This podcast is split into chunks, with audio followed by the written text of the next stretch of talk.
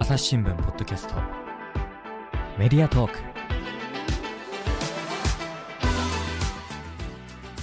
朝日新聞の飯野正人です。そして、えっ、と、本日は中島さんに来てもらっております。中島さんよろしくお願いいたします。よろしくお願いします。そして、えっ、と、本日はもう一方ゲストがいらっしゃいます。朝日デジタルラボ代表取締役 CEO の深田洋介さんです。深田さんよろしくお願いいたします。よろしくお願いしますお。願いいたします。まず深田さん、あの、簡単にあの、朝日デジタルラボのご紹介をお願いしてもよろしいでしょうか？はい。えっ、と、朝日デジタルラボは、えーに今年のですね、10月3日にできた会社で、えっ、と、もともと朝日新聞社でやっていた事業を、あの、分社化で独立させて作った会社という感じで、朝日新聞の100%グループ会社ですね。はい。そして深田さんと中島さんは、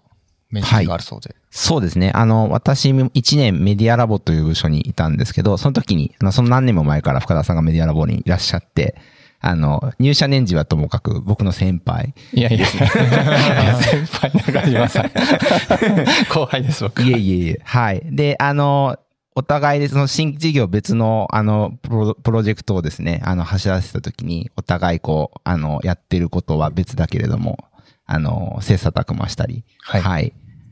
えーしてきた中です。なるほど。はい。そういう中で、じゃあ、この二人で、この三人でお送りしていきたいと思うんですけれども、はい。その朝日デジタルラボが、その朝日新聞社の一応グループ企業というふうな形なんですけれども、そだけれども、その元々は朝日新聞の中の一つの事業として、深田さんが立ち上げ、そしてそれが今年の10月にあグループ会社として、あの、独立していったというような形なんですね。あ、そうですね。はい、はいその通りで。あの、メディア事業、ムーブーっていうのと、えっ、と、バウンシーっていうのと、まあ、制作系の事業をやってて、それが、あの、それなりに伸びてきた段階で、えーこの後どうやってやろうかっていう話考えてたときに、あの、本社の中で、えっ、と、どっかの部署でやるか、えっ、と、独立するか、他のグループと一緒になるか、みたいなことを検討して、まあ、独立する方法が一番いいかなと思って、あの、それをさせてもらったっていう感じですね。なるほど。この中の新規事業を立ち上げっていうところ、結構大変だなっていう、すごいなと思うんですけども。そうですね。いや、はい立ち上げもすごいですし、まあそこからどうやってこう、安定成長に持っていくかっていうところの力量もすごいですし、まあなんかいくつかそのスタートアップの階段みたいのがあると思うんですけど、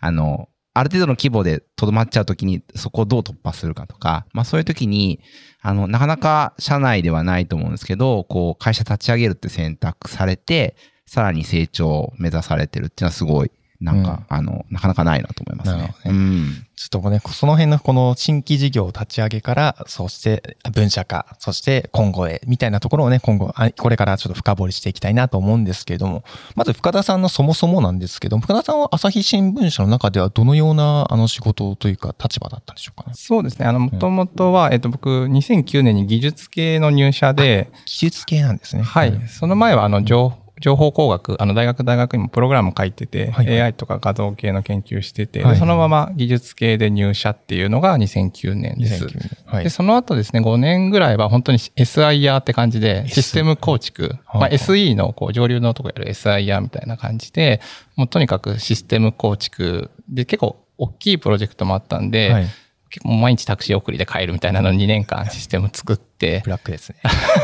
そうですね。完全ブラックでしたけど、まあまあ、すごい勉強にはなったんで、うんシステム構築すごい好きだったんで、はい。それをやったのが5年ぐらい。で、2013年にさっきやったメディアラボっていう、あの、新規事業と、えー R&D と投資っていう、あの、まあ、朝日新聞じゃない当時はやってなかった領域をやろうみたいな組織ができて、そこに、あの、最初にできた時に行って、はい。そこで8年か9年ぐらいですかね。ほとんどそこにいて、あの、今の事業もそこで立ち上げたっていう感じです。なるほど。メディアラボっていうのは、ざっくり言うと、えっ、と、どういう事業なんでしたっけ、そもそも。あ、そうですね。あの業、務内容という。えっと、メディアラボの中では新規事業、その R&D、えっと、投資っていうのがあるんですけど、あの、投資とかは、あの、他の先輩とかがやってて、はいあの、僕は多分いきなりそこはできないなと思ってたんで、あの、とにかく新規事業ってなんだろうみたいなのを自分で一緒に先輩とか立ち上げしたいなっていうのを一つやってたのと、はい。R&D は、あの、ええっと、NLP って言ってね、自然言語処理とかのプログラムとか、あの AR の技術とか使った、ちょっと新しい、こう、メディアの、あの、付加価値作るサービスみたいなのを考えるっていうところをやってたっていう感じでしたね。ああ、なるほど、なるほど。でもやっぱり今までやっていた仕事とは、もう全然違ったんですかね。その時はそうですね。はい。システム構築やった時にすごいあの、いろいろやってきたんで、はいちょっとシステム屋としてはそれなりにできるかもってちょっと自信ついてたんですけど、メディアラボ行った時に、はい。いきなり初日にですね、お前ら全員何の授業やりたいか発表しろって言われて、しんどい。で、もう、あの、結構希望で来てる方もいたんで、皆さん上手にプレゼンをされていて、あの、それは編集局の方とか営業の方とかいっぱいいたんですけど、はい。で僕普通に移動してきちゃったんで、何も考えないで行ったら、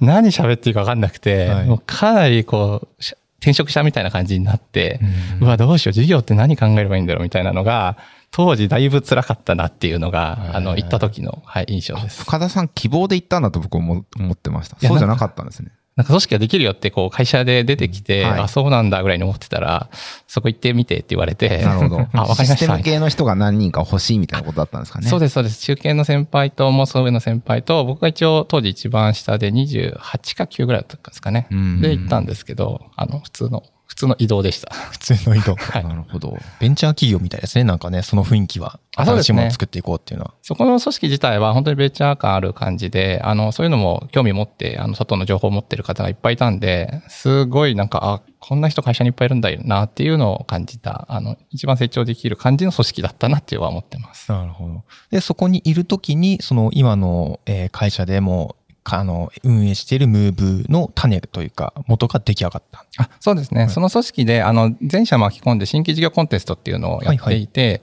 で、あの、それに、えっ、と、それは社員が誰でも応募していいよっていう話のやつだったんで、えーそれを2年ぐらい多分運営してた時に、あの、じゃあ自分もなんか提案したいなっていうふうに思って、今のそのムーブっていうのを、えーメンバー集めて、先輩と後輩集めて提案したっていうのが当時ですね。当時のそのサービスはどういうので、なぜそのサービスを立ち上げようと思ったんですか？そうですね。なんか新規事業をやりたい中で、あの、な、なんだったら自分が心折れずにうん。やりたいって思,、思えるかなみたいなのをちょっと考えてて、当時その先輩とやってた事業とか結構シニア系のサービスとか、あと R&D 系も僕の多分興味とちょっと違うなと思っていて、やめたくならない、こう死ぬ気で頑張れるものなんだろうみたいな考えた時に、で、朝日であんまやってないことってやると、当時当時は動画がそんなにやってなかったんで、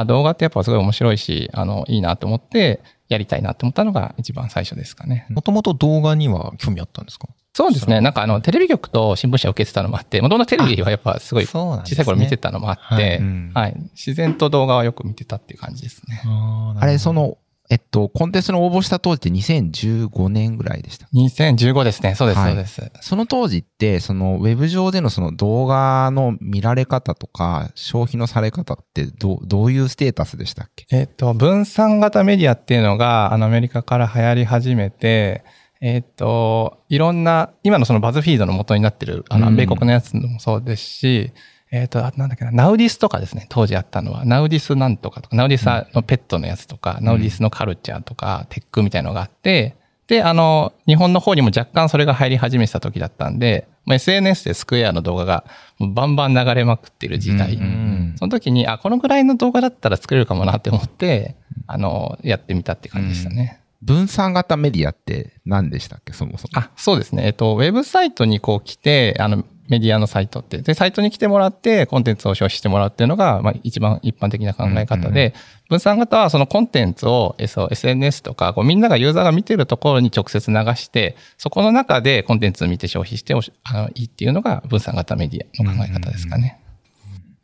じゃあ、その当時はその分散型というか、まあ、短短い動画を作っていた。そうですね。はい。はい1分動画ぐらいに、あの、はい最初は、えっとニュースでやろうとしたんですよ。はい朝日新聞社だからテキストと画像いっぱいあるから、はいそこを編集だけして、うんあの面白いニュースになるんじゃないかと思ったんだけど、すっごいつまんなくて自分でやってて。つまんなかった。本当につまんなくて自分でやってて、2ヶ月でこれ無理だと思ってやめて、はい。で、あの、ガジェットが当時好きだ昔からちょっと好きなのもあって、もう授業やめ、やめるかみたいな、すぐ早々に思ったんですけど、あ まりに早く諦めると、ちょっと早すぎるなと思って、どうしようと思ったら、海外のガジェットを取り寄せてはい、借りて、で、それをいっぱい撮影して使ってみて、で、日本届けるっていうのだったら、あ、これ興味あるかもと思って、それをなんかや、やり始めたら、途端に撮影しなきゃいけなくなったんで、うんうんあの、で、交渉もしなきゃいけないですし、はい。だから毎日 YouTuber みたいな感じで動画撮って編集して、明日のものを商品を探して、交渉してみたいなのをやっている日々を何ヶ月間かやってましたね。はい。そ、それはやっぱり SNS なんかでは、あの、伸びていったんですか？そうですね。最初のニュース動画の時は本当にびっくりするほど、もう10、10いいねも入んないぐらいの、100再生もないみたいな感じだったんですけど、えっと、ガジェットの方にしてったら、あの、1万再生とか、あの、100いいねとか、桁が1、2個変わったんですよね。あそうですかこれは、なんか立ち上げでフォロワーもほとんどいない中、こんなに見られるっていうのは、なんか一個あるのかなと思って、それでそっちに絞絞ったって感じでしたね。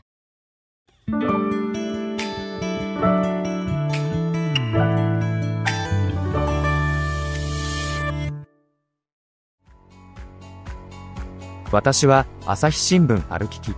人工音声が伝える速報ニュースのポッドキャストです通勤中でもお料理中でも運動中でも趣味の作業中でも何かしながら最新のニュースをフォローできます。あなたの知りたいニュースどこででも朝日新聞歩ききたった数分で今日のニュースをまとめ聞き。それ、その当時には、あの、収益化みたいな、そのマネタイズの部分っていうのはどうそうですね。えっと、事業のなんか検討フェーズみたいな感じだったんで、はい。ベータ版みたいな感じで動運営してたんで、まずはプロダクトを作んないと、あの、営業にそもそもいけないので、うんうん。えっと、まずユーザーに見られるものはい。と、えっと、どういう動画コンテンツを僕らが作れるのかって自分たちの制作スキルと、その辺をやってる時期だったんで、まだあの、マネタイズはノータッチの時でしたよね。まだノータッチの状態ですね、うん。そもそもやっぱ新規事業を立ち上げるっていうのは中島さん、あの、例えばどういう発想が、どういうところに気をつけなきゃいけないとかってあるんですか？まあ、なんかまあ、いろいろあり すぎますけど素人質問で申し訳ないんですけど。いえいえ、そうですよね。まあ、やっぱりその、そうですね。まあ、じ少なくとも人件費はかかるわけなので、あーはいまあ、それにさらにそのいろんなコストがかかってくる。はい。一方で、そのプロダクトのアイディアがあって、それをなんか持続的に立ち上げて伸ばしていく。うんまあ、ずっと運用していかなきゃいけないわけですよね。はい。まあそういった中で、えーっと、まあそういう持続可能性があるのかとか、まあそれを何年何年続けていくにあたって、あの、ちゃんとどう右肩上がりにしていくのかみたいなことを、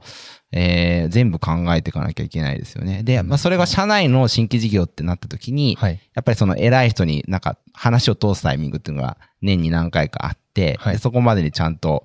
KPI 達成してるかみたいなことを問われる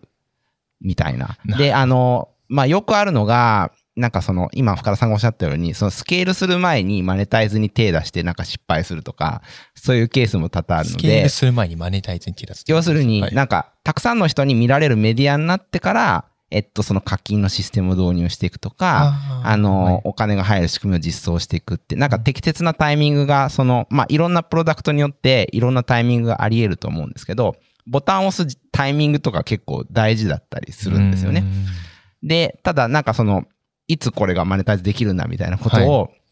あの、気にする上司もいれば、あいろんな人もいると思うので、はいい、かにその、内外にいろんなエクスキューズをしながら、うまくやっていくのかみたいなのは、結構大変なんじゃないかなと思いますけど、はい。そうだったんですか？そうですね。あの、本当におっしゃる通りって感じで。まあ、事業一番はやっぱり、こう、マネタイズをどうするかっていうところで、あの、民間企業だから、あの、普通にやってる事業が、売り上げがちゃんと上がって利益が上がっていれば継続は基本的にはできるっていう考え方になると思うので、はい。で、お金を、あの、あ売り上げ上げる方法って世の中に多分そんなにないと思ってて、うん。企業から何かをやって、えっと、得る方法もあるし、あの、2C の方から何かこう課金のものをもらったりとか、マッチングしたマージンをもらうようなサービスとか、まあそういう方法ってそんなにないので、じゃあそのコアとなるものを何考えるのかっていうところが多分すごい一番重要になってくるっていうのが、まあ事業でまず一番あるところですかね。うんで、社内に関しては、僕はなんかたまたまそのメディアローという部署にいたのもあって、で、エンジニア出身で、結構他局の方も喋ってたんで、あんまりここ僕は、こう、そのコミュニケーションはそこはあんまりコストに感じなかった。っていうのはラッキーでしたね。うん。はい。うん、あじゃあ、社内の理解も得られて、そうですね。やりたいことをこうきちんとそのまます進めめていって、はい。ただ半年か1年単位ぐらいで絶対突っ込まれるなって思ってたんで、そこまでにこういう数字が出ましたっていうとこだけは、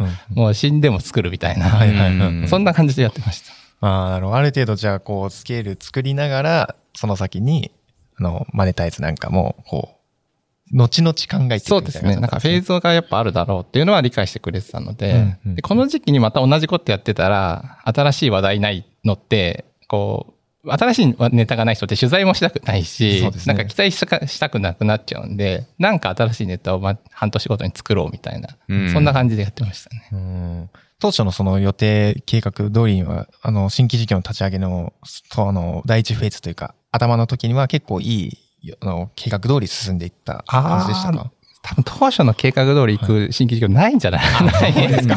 多分ないんじゃないかな。あの、一番ね、はい。あの、数字として見られる例えば PV とかこう、はい。とか、なんかあの、あの、お客さんからお金を得る方法じゃないものの KPI は、それなりに達成できるの結構あるんですけどうん、えっと、売上のところと人材とかの獲得の計画は、あの、絶対その通りいかないんで、あ、そうですか。はい。それを徐々に、あの、は聖地にしていくというか、はい。現実的なところこの辺だなっていうのをやっていく感じでしたね。うんなるほど、なるほど。はいまあ、そんなことをじゃあやりながら、だいたいに2017年にムーブを立ち上げて、で、いただいた資料だと2019年にその後の動画メディアバウンシーを事業譲り受けするというような形で、これはどういう経緯があったんですか？そうですね。あの、動画メディア、あの、自分たちで運営をしていて、で、えっと、メディアだけで売り上げ上げるとやっぱすごい大変だなと思ってたんで、あの、とにかく何でもいいから仕事くださいみたいな形で、あの、営業の方もす当時知らなかったので、こう、デムとかおお願いして、はい。僕らこういうことできるんで何でもいいから仕事くださいって言ってたら、動画の制作の仕事とかもしてたんですね。あ。そうなんですね。はい、結構うん。受託制作をしながら、えっと、売り上げ上げるっていうのは新規事業に結構あるあるなんですけど、うんうんメディアと受託を両方やっていて、でもこれで人数いないのに2つに分散してたから厳しいなとかっていうふうに思って、当時何人いたんですか？当時は、えっと、4人ですね。しんどいですね。4人で全部をやるみたいな感じだったので。で、そんな中、えっと、バウンシーが当時あの、他のスタートアップさんでやっていて、で、投資やってる先輩が先ほどのメディアラボ出身の、あの、投資やってる先輩から、あの、事業上手のお話をはい噂で聞いて、あ、それはもうすごいよく見てたメディアなんで、うんあの、それはもうぜひ欲しいですみたいな形で手を挙げて、はい。で、そこからは、あの、えっと、投資のやってる方たちと、あの、事業上手なんで M&A ではなくて、事業だけを買い取るみたいな形になってたんですけど、そこの交渉が、あの、ステップがあって、そこをやり始めたっていうのが当時でしたね。バンシンさんはちなみにその当時はどういう動画メディアだったんですか？バウンシーはですね、あの、今とは全然変わってないんですけど、はい。えっと、未来を感じる動画メディアっていう名前で、えっと、海外とかがもう多いですけど、そういうプロダクトでなんか新しいことやって、あの、こういう、えっと、この技術を使った新しいプロダクト出たよとか、えっと、社会的なこう取り組みで、あの、はいソーシャルグッドなこうテーマで、あこういう、あの、活動してる方がいるよとか、そういうのを紹介してて、なんか新しいものを発見しましょうみたいなのを動画で紹介してるメディアでしたね。ああ、じゃあなんか、なんか深田さんがこう好きそうなガジェットみたいなところそう、そうなんですよ。はい。だから、あの、ムーブ作った時も、バウンシーがちょっと前ぐらいに始まってたんで、はい。あの、結構動画よく見てて、はい。で、見てると動画見てる人みたいな形で、どんどん動画が出てくるんですよ。うんうんいろんなメディアの。だから、すごいよく見ていたメディアでしたね。ああ、はいじゃあそのじその事業も自分だったら楽しく続けられそうなっていう感度のところにも一つ入ってきたんですかね。そうですね、はい自分たちが、えっと、会社の中でちょっとずつ大きくするっていうのが、すごい時間もかかるんですよ、交渉も。あの、特に人のところは交渉も時間かかるんで、だったら事業成就っていう形で、えっと、倍ぐらいに一気に人数も規模も増やせるんだったら、この方法に頑張った方がいいんじゃないかなと思って、はいえっと、交渉期間はやっぱりそんな長くないので、2ヶ月ぐらいですかね。あ、そんな早く？はい、あの、結構、DD とかって短いんですよ、すごい期間が。あそうなんですね。相手はこう売るための期限とかも決まってたりするので、そんなじっくりずーっとやってるものではなくて、はい。結構期間決まってるタイプのやつだったので、うん。あの、現業やりながら、あの、夜は、あの、事業上での仕事みたいな感じでした。大変ですね。はいしんどいですね。でも、でもじ、その事業を受け取ってしまったら、もうこれまでの仕事とはもうまたじ仕事というか事業という、ムーブ回した事業としてはもうガラッと変わってくる感じですよあね。そうですね。だから自分が一応リーダーで、うんはいあの、そのまま倍になったような感じになるので、人数も含めて、はいやっぱ同じ動き方してたら多分ダメだろうなというふうには思っていて、はい。そうすると、えっと、それぞれの仕事の感度、関わる度合いをちょっとずつこう下げるしか、他のところも見れないっていうふうになるので、はい。そこは少しやっていたのと、あと、プロダクトとして、ムーブ、あの、これは営業の方と、あの、せっかく事業受できたんで、いろんなところ、あの、出張して、あの、こういうメディアあるんですよって、いろんな方とお話ししたんですけど、その時に同じようなメディアが2つあると、結局売りづらいんだよねって話があってそれすごい、ああ、なるほどなって思ってうんうん、そこで、あの、今の形になるんですけど、バウンシーは、フォロワーがすごい多くて、見てる方結構いてくれたんで、はい。あの、ファネ、購買ファネルで言うと上の方、こうあの、こ認知とか、あの、興味関心持ってくれるところをバウンシーがやって、で、ムーブはより物買うときって、すごい細かい情報調べるじゃないですか。スペックとか値段とか他の商品とか。そこの比較の部分をやるっていうような形に、こう分けて、あの、やったら、あの、割と、あの、売りやすくなったというか、あの、ユーザーとしても分かりやすいなってサービスになったんで、そういう形に変えましたね。あ、なるほどなるほど。それ売るっていうのは、その企業側がそのバウンシーさんと組んで動画を作るとか、ムーブさんと組んで動画を作るとか、そういうことですよね。そうですね。。はい。あの、はい 2B、2B さんに向けた話っていう感じで、ユーザーさんに関しては、えっと、あの、SNS の方って普通に SNS 見てるんで、フラッと面白いの入ってきたら、おって見るじゃないですか。はいそれやるのがバウンシーで、えっと、ムーブーの場合は、あ、これ買いたいなって。例えば、ワイヤレスイヤホンのおすすめとか、ワイヤレスイヤホンの最近のいいものみたいなのを検索するじゃないですか。そうすると、検索に出てきた、あの、記事を見て、あ、いろんなものをこういうふうに紹介してくれるやつって、購買に結構寄与するところがあるんで、そういうふうに変えたっていうのが 2C 向けの、あの、感じですかね。なるほど、なるほど。ただ、その2019年事業譲渡を受けたんですが、その2020年にもコロナ禍が来て、この辺影響なんかありましたか？そうですね。2019年来てくれた時に、うん。あの、両方の事業が予算達成できて、すごい伸びて、あ、よかったねってなってたんですけど、はい。い、きなりコロナになっちゃったんで、はい。えっと、もうみんなわかんない時だったじゃないですか。はい、そうですね。で、一番最初は、えっと、在宅ワークになったんで、あの、ムーブーの、えっと、あの、なんでしょう、リモートワークの商品がものすごい売れたんですよ。もうびっくりするぐらい。あー10倍ぐらいのレベル10で。倍って全然違いますね。もうパソコンとか、こうディスプレイ、マウスとか、こう家で必要なものたち、あの、こういうマイクとかもそうなんですけど、そういうものを結構紹介してたんで、あ、もともとやってたんですね。もともと結構紹介してたんですよ。でそれが、なんかいきなりものすごいアクセス量になって、これも世の中がそれが必要になって、うん。わ、これはなんかすごいいいんじゃないかっていうのが一番最初なんですけど、はい。その後企業さんが広告出稿をの予算を抑えていくっていうのが必要になってきたんで、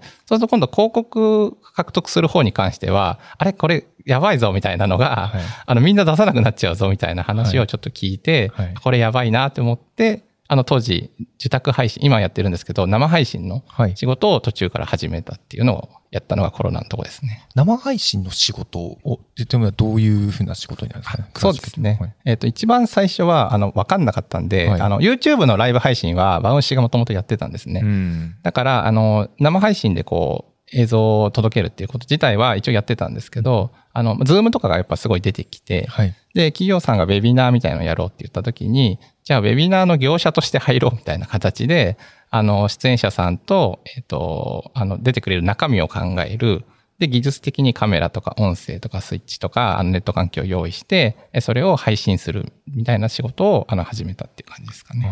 その辺の技術的なその知識というか技能っていうのはもともとあったんですか？それがななかったんで、あなかったんですなかったんですけど、はい。やっぱもともと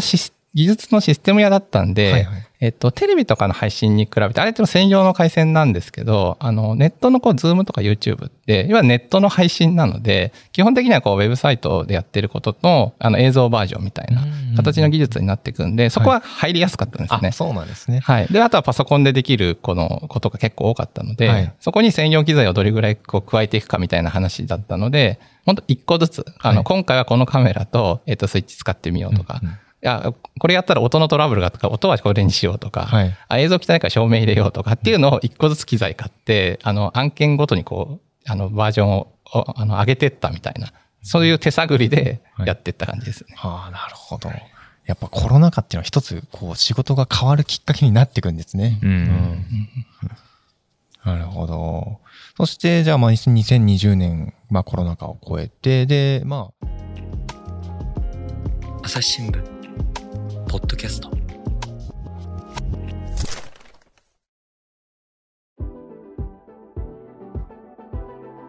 朝日新聞ポッドキャスト。メディアトーク。